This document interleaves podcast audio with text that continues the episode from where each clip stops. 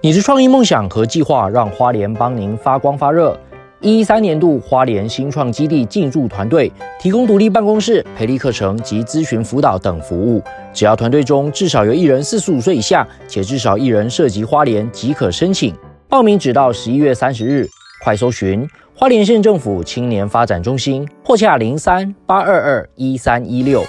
花莲县政府广告。早安，欢迎收听未来商学院，在这里我们一起认识未来的商业。大家好，我是风传媒的财经副总编辑周启源。在疫情后的时代，你有出国玩吗？哦，在出国的时候呢，你有没有考虑到旅游这个行动，其实它也是增加碳排放的一个很重要的来源呢？哦，其实全球的运输业呢，都因为交通本身它就要使用化石燃料的关系嘛，所以其实碳排放这件事情是交通业相当重要的一个呃朝向 ESG 努力的一个目标。那在我们探讨 ESG 工作的同时呢，交通行业到底要如何跟上这个脚步，其实是非常重要的一个课题。所以今天呢，我们就邀请了针对这个课题做了一些研究的我们的好同事哦，林彦成，邀请彦成呢，和我们分享一下到底永续燃料到底要怎么帮交通行业在 ESG 的路上能够更进一步。嗨，彦成你好，嗨，大家早安，我是风传媒的记者林彦成。你后疫情时代有出国吗？有去哪里了？香港跟日本，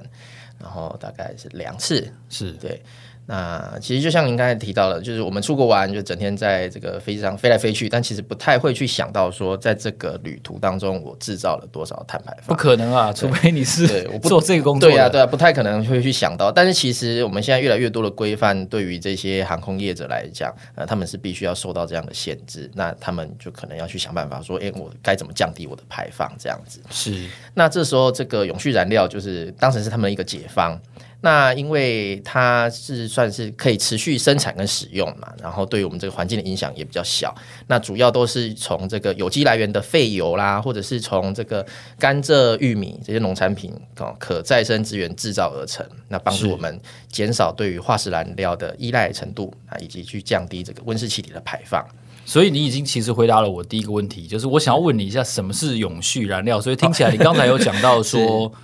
甘蔗、玉米，对，他们是所以用一些是升值的，对就对跟这对种升值酒精、这个升值燃燃油是一样的道理。是，然后他们会再去精炼这样子。是然后把它做成这个永续燃料。 ，OK，对，那只是说，呃，因为目前我们刚才刚刚提到交通业嘛，那交通业真的就是海陆空都对有。那我们目前大部分在谈论这个话题，主要还是先聚焦在这个航空业。那因为航空业它大概占了我们全球二氧化碳排放量大概两趴到三趴，虽然听起来不多，但是如果我们把这个行业想成它是一个国家，那么它在我们全世界的碳排放的排名当中，它至少是前十名哦。主要就是它是仅次于，比如说呃，中国、美国、印度、呃、日本这些大国。对，是所以其实它的这个行业的碳排量是非常的可观的哈。那尤其刚刚我们提到疫情解封之后，大家开始报复性、报复性的旅游，对，对，那那这未来需求瞬间变很大。对变很多，对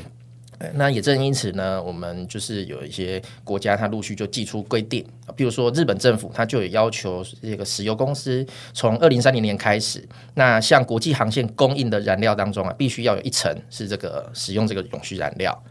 对，然后在欧盟的议会，它在不久之前也有通过了新法，那就是说从二零二五年开始啊，其实也不久了，在一年多，欸对，这一年多，二零二五年开始呢，只要是从欧盟机场起飞的航班，不管你的目的地是要到哪里，你至少要两趴的燃料要使用这个永续燃料。是然后之后每五年会再调升一次。那预计到呃二零三五年要到二十趴，二零五零年要到七十趴。那现在这个目标其实看起来是很有野心的这个目标啊，那要怎么实现？那可能就是大家要继续努力的方向。但两趴听起来很少啊，可以这样说嘛？吼，这对个是一个硬性，一定要以欧洲对为对例对，一他定们要的。哦目前这是一个规定。对，那两趴听起来很少，但是因为就是它的生目前生产的那个成本其实是很高的，它跟一般的传统燃料比起来，可能要贵到五到呃贵到贵上二到五倍，二到五倍，，对，二到五倍。那再加上两百个百分点。其实那就是所以对于这些业者来讲，他们这个成本的负担其实是蛮高的。大家有兴趣的话，可以去看一下航空公司的损益 表，然后看一下它的那个营业利率，你就知道如果燃料贵二到五倍的话，是一个什么样的光景。因为我们可以很容易的理解嘛，就是航空公司的的成本结构大致上大概都来自于燃料成本嘛，是是所以燃料成本如果贵百分之两百的时候，那是应基本上是一定会亏钱，只是亏多少的问题嘛。是，那而且就算呃你你有钱想要买，但其实现在的供给也相当有限，所以因为毕竟这个技术可能还在发展的初期是阶段，对，所以现在可能没有那么多的供给，像是在日本好了，呃，我之前就前几天有看到一个报道，他是说呃在日本呢，他们本来就会去回收这个餐厅跟食品制造商所使用过的这个食用油。那经过精炼之后会再去利用，那这些利用后的再生油会用在，比如说他们要养鸡或养猪的饲对料，啊，这是由来已久的，对对，他们这个行业、这啊、这个已经由来已久，没有但永续这两个字以前就是这样对做的，。但是在最近这几年呢，市场突然冒出永续燃料这个需求，那航空业又是大量的采这个这个有有着大量的需求，那变成说呃有一些欧洲的企业开始高价去收购这些使就是用套油利嘛，严格对来对说对就是对这样。那这样变成说，导致这原本上面呃本来算还蛮蛮稳定的一个市场，突然之间他们供需就受到了波及。对因为有人在搜刮，对，就本来我就都是用他们白只话来只跟大家只解释用在这个饲料上面，现在变成说，哎，有有一批这个永续燃料的需求进来要来抢，对，所以升值的。我看到有一些是那种，就像你讲的，是那种餐厅剩下的 油，那是，对就他们有说，哎，现在地沟油变得很夯啊，对，就俗称馊水油。，对，连航空业都要来抢这样子，它是精炼之后，等于把那些杂质、骨头啊什么东西都。对，应该是他们的那去除个掉去去去想了这个技术这样。所以优点来说的话，等于它可以帮人类社会消除大量的厨余，可以这样说，基本然上后是相当大量的。因为航空公司，你可以想想看它的那 个那个用油需量求有多大。对对那如果是这样的话，我觉得废弃物的的的去化可能就有很大的一个管道是可以去是化。是但就像你讲的，它的缺点就是它非常的贵，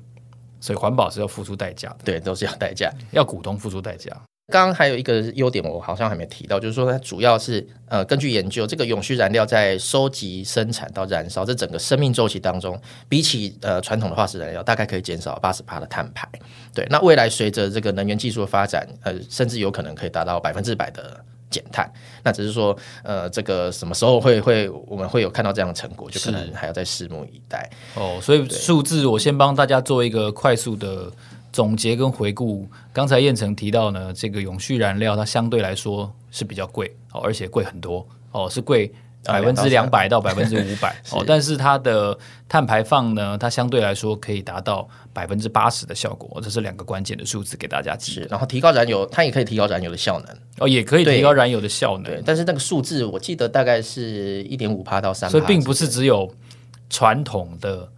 化石燃料才能够提高它的引擎的效率，是这种油也对也可以。目而且前它看到可的研究是这样子，而且它很环保。对，那有另外一派的说法是说，诶，它的好处还其实还可以包括，因为对于一个国家或一个地区来讲，它降低了这个进口石油的需求，那嗯等于说它可以提高它的能源安全性嘛。因为像我们台湾不是现在所有的这些呃资源都是大部分都是要进口来的，那之前就有人家有碳担心足迹说的问题嘛？对，如果我们一旦被什么封锁啦，那对我们的能源安全就就可能有点疑虑这样子。对，对，那就有人觉得说，诶，如果这个技术可以慢慢的发展起来，对于某一些国家跟地区来讲，它就比较稳定。是对对对，这是它的优点。那缺点当然就像您刚才提到，就是说它的成本比较贵了，供给也有限。那再来一个可能就是它，有人会觉得它跟那一些呃需要耗用到土地跟资源，那可能会导致一些粮食危机。欧盟的那个他们这个新法里面，它是把呃一些那个粮食把它排除在外的。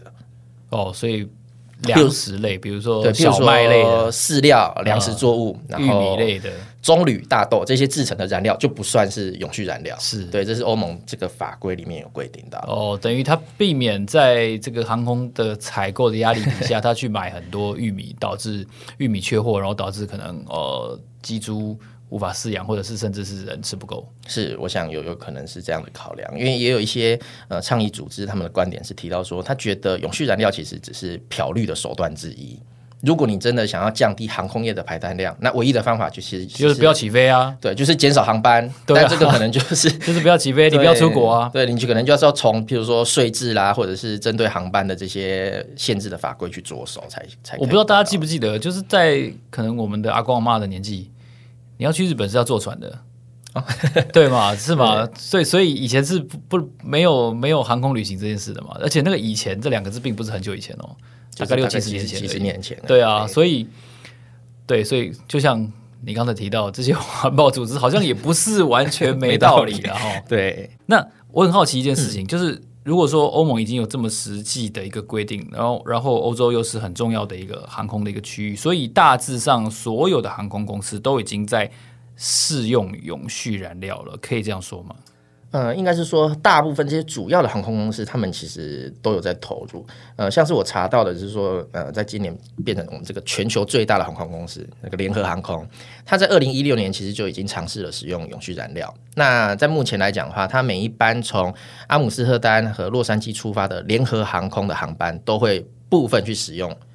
永续燃料。阿姆斯特丹，从阿姆斯特丹跟洛杉矶出发的航班，对他们会会去用。然后他在今年也有推出大约是一亿美元的永续飞行基金。那这个基金它不是说，哎，我我要购买什么碳权就抵消掉，不是。它这这基金主要是用去用来支持那些研究跟生产永续燃料的新创企业。是对，那身为这个中东最大的航空公司阿联酋，那它在今年二月也完成了以百分之百永续燃料作为动力的示范航班。因为他们百分之百。等一下，对， 你说的是因为百分之百，目前大部分刚的才说只加一两趴而已对嘛。，目前大部分的都是传统燃油跟那个永续燃料混合嘛，对啊然后还是以传统燃油为大主主要的这个来源对，。永续燃油作为一个添加剂的概对念而对已，对对对，但是这个刚刚我提到的阿联酋，他们在今年二月是有呃，在他们某一那个示范航示范航班当中，它其中有一具的引擎是完全采用这个永续燃料，然后他们就从杜拜的国际机场出发，然后在杜拜海岸线上的上空大概飞行超过一个小时，对，这是算是他们的一个里程碑。是对，那在我们台湾，其实呃，我们中华航空啊，今年五月二十二号哈，它从新加坡要飞往桃园的一架班机，是啊它在它就在新加坡樟宜机场加了百分之十的永续航空燃油，那这是这我个们比例已经远超过欧盟的要求了。对，那这是我们台湾第一家国际航空添加永续燃料载客飞行的一个首例，这样子。对，那当然，其实我我们还有很多公司啦，我在这边可能没挂办法漏一万一列举啊对对对，那只是说。世界上陆陆续续很多这些航空公司都会加入这个行列，譬如说日本的全日空哦，还有日航，他们其实在去年初也就有宣示说要扩大使用永续燃料的这个骑乘。那而且不止航空业，有一些科技业的龙龙头，他们也会有投入一些资源，譬如说是呃亚马逊的气候宣言基金、微软的气候创新基金，他们就去投资了永续燃料的新创公司，那支持他们去研发跟生产。是对，我觉得这是一个很有趣的现象哦，就是因为人类要维持一个现在这个形态、跟方便、跟效率的生活，嗯然后我们想要去呃做更多的探险，是哦包括旅游，旅游是一种探险，所以我们才会希望能够在呃永续的这个框架底下能够做到这些事情。这个骑程也定得非常清楚，就像你刚才讲的，呃三零对年哦，三五年，然后五零年，是五零年，我记得好像我们也是台湾也是要达到一个净零排放的对的规划嘛。嗯那你的 emission，你的排放就是这么多的时候，你当然你要你要把它扣到变零，是一个很大的议题，一个就去难想度方。设 法。对，特别像台湾这样子的的经济结构跟能源的结构，确实是这样。那我们如果说航空都已经陆续在试办，当然这这只是一个刚开始，也许我们过一阵子再做，或者是过一年两年再来谈这个话题，可能已经看到更多航空公司它的添加比例更高，或者说它成为一个呃全全永续燃料再航行的一个、一个行动。但其实运输业不是只有航空啊，对，我们海来讲运是海陆非空常都是非嘛常巨大的一块嘛，哦 对特别是两年前，大家两年前的这个时候，大家还在争论 是海运业到底它的股票到底会怎么走。嗯虽然现在的股市的行情不像两年前那么的呃狂热，嗯但我相信海运业的重点绝对不在航空业之下。那你对海运业在这个永续燃料上面的一些推动，有一些什么样的观察呢？是。那我们刚刚提到海运，它其实也是排碳大户啊，它占了我们世界对啊，贸易你看一量艘船那么大，对啊，它海运业占了我们世界的贸易量超过八十帕，那二氧化碳的排放量大约是三帕。只是说，他们在这个所谓近零碳排的进展其实是极其缓慢的，目前主要还是使用化石燃料居多。那其中有一个原因是和他们的呃船舶的年纪有关系。是就以今年的统计来讲，世界上海运的船龄平均大概是二十二点二年，就二十二点二岁这样子。那一半以上是超过十五年，是这些船呢，它已经老到已经无法翻新，但是其实它又没还有那有个价值啦，应该这样说，你替一个二十二十年的老船做这件就不符你的对啊，效这益绝对嘛是不合的。对，但是它又还没有到达这个报废的时间，所以他们就等于哦，是二十年还还不能报废哦。好像就是他们还是可以继续利用啊，哦就没有说我现在就是要把它汰换掉，是所以他们就处在一个比较尴尬的阶段。是那根据联合国贸易和发展会议估算，哦，到了二零二呃，到了二零五零年底的时候，全球海运的船队每年的脱碳成本它高达两百八十亿美元，是，而且这还不包括他们要使用什么碳中和的燃料的基础设施哦，这个可能还要再另外加上去。目前查到一个数字是说，每年需要九百亿美元。那所以从这一点来看，海运业它未来的压力是蛮大的，而那这些成本能不能直接转嫁给客户，那又是另外一个问题。那只是说，所以就会通膨嘛。所以简简单来 说，就是大家可能到时候它的价格不知道就会是忘记了还是害怕想起来，就是你这些一定也要有人吸收，我不可能股东全部吸收，怎么可能？对啊，对啊，对啊，那那那那肋骨要跌翻了，所以它一定终究是至少要转嫁相当一大部分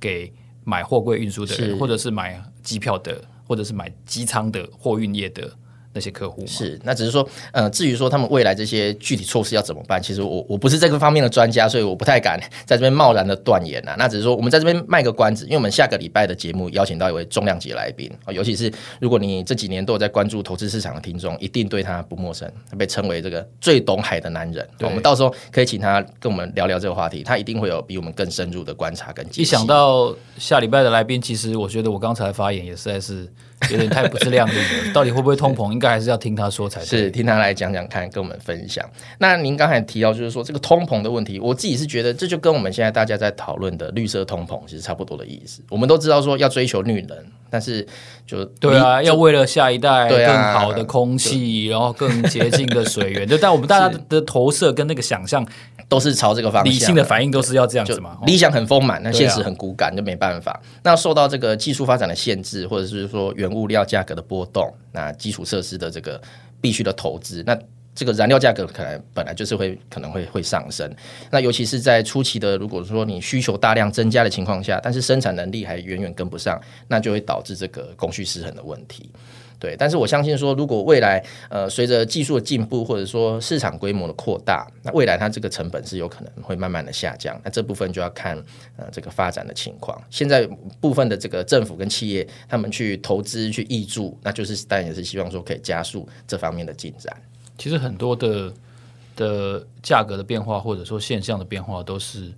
取决于供给对跟需求的力量的的的拉拉扯。对，其实这跟电动车的道理其实也蛮像的。电动车的价格能够降到什么程度，就是它跟它一来跟它的产能是有关系，二来跟大家的需求也是有关系的。是，对啊。所以在今天在燕城的这个介绍之下呢，我相信大家对于运输行业的这个永续燃料这这个议题呢，应该有更进一步的理解。那也欢迎大家呢，期待我们下一个礼拜的节目，我们会先针对海运业在永续上面，然后海运业的前景的展望呢，刚好也正值二零二四年即将来到的这个前夕，邀请我们的专家特别来宾呢，针对这个议题提出更多的看法看法。今天非常谢谢燕城来到我们的节目现场，谢谢大家，未来商学院，让我们下集见，谢谢，拜拜。拜拜。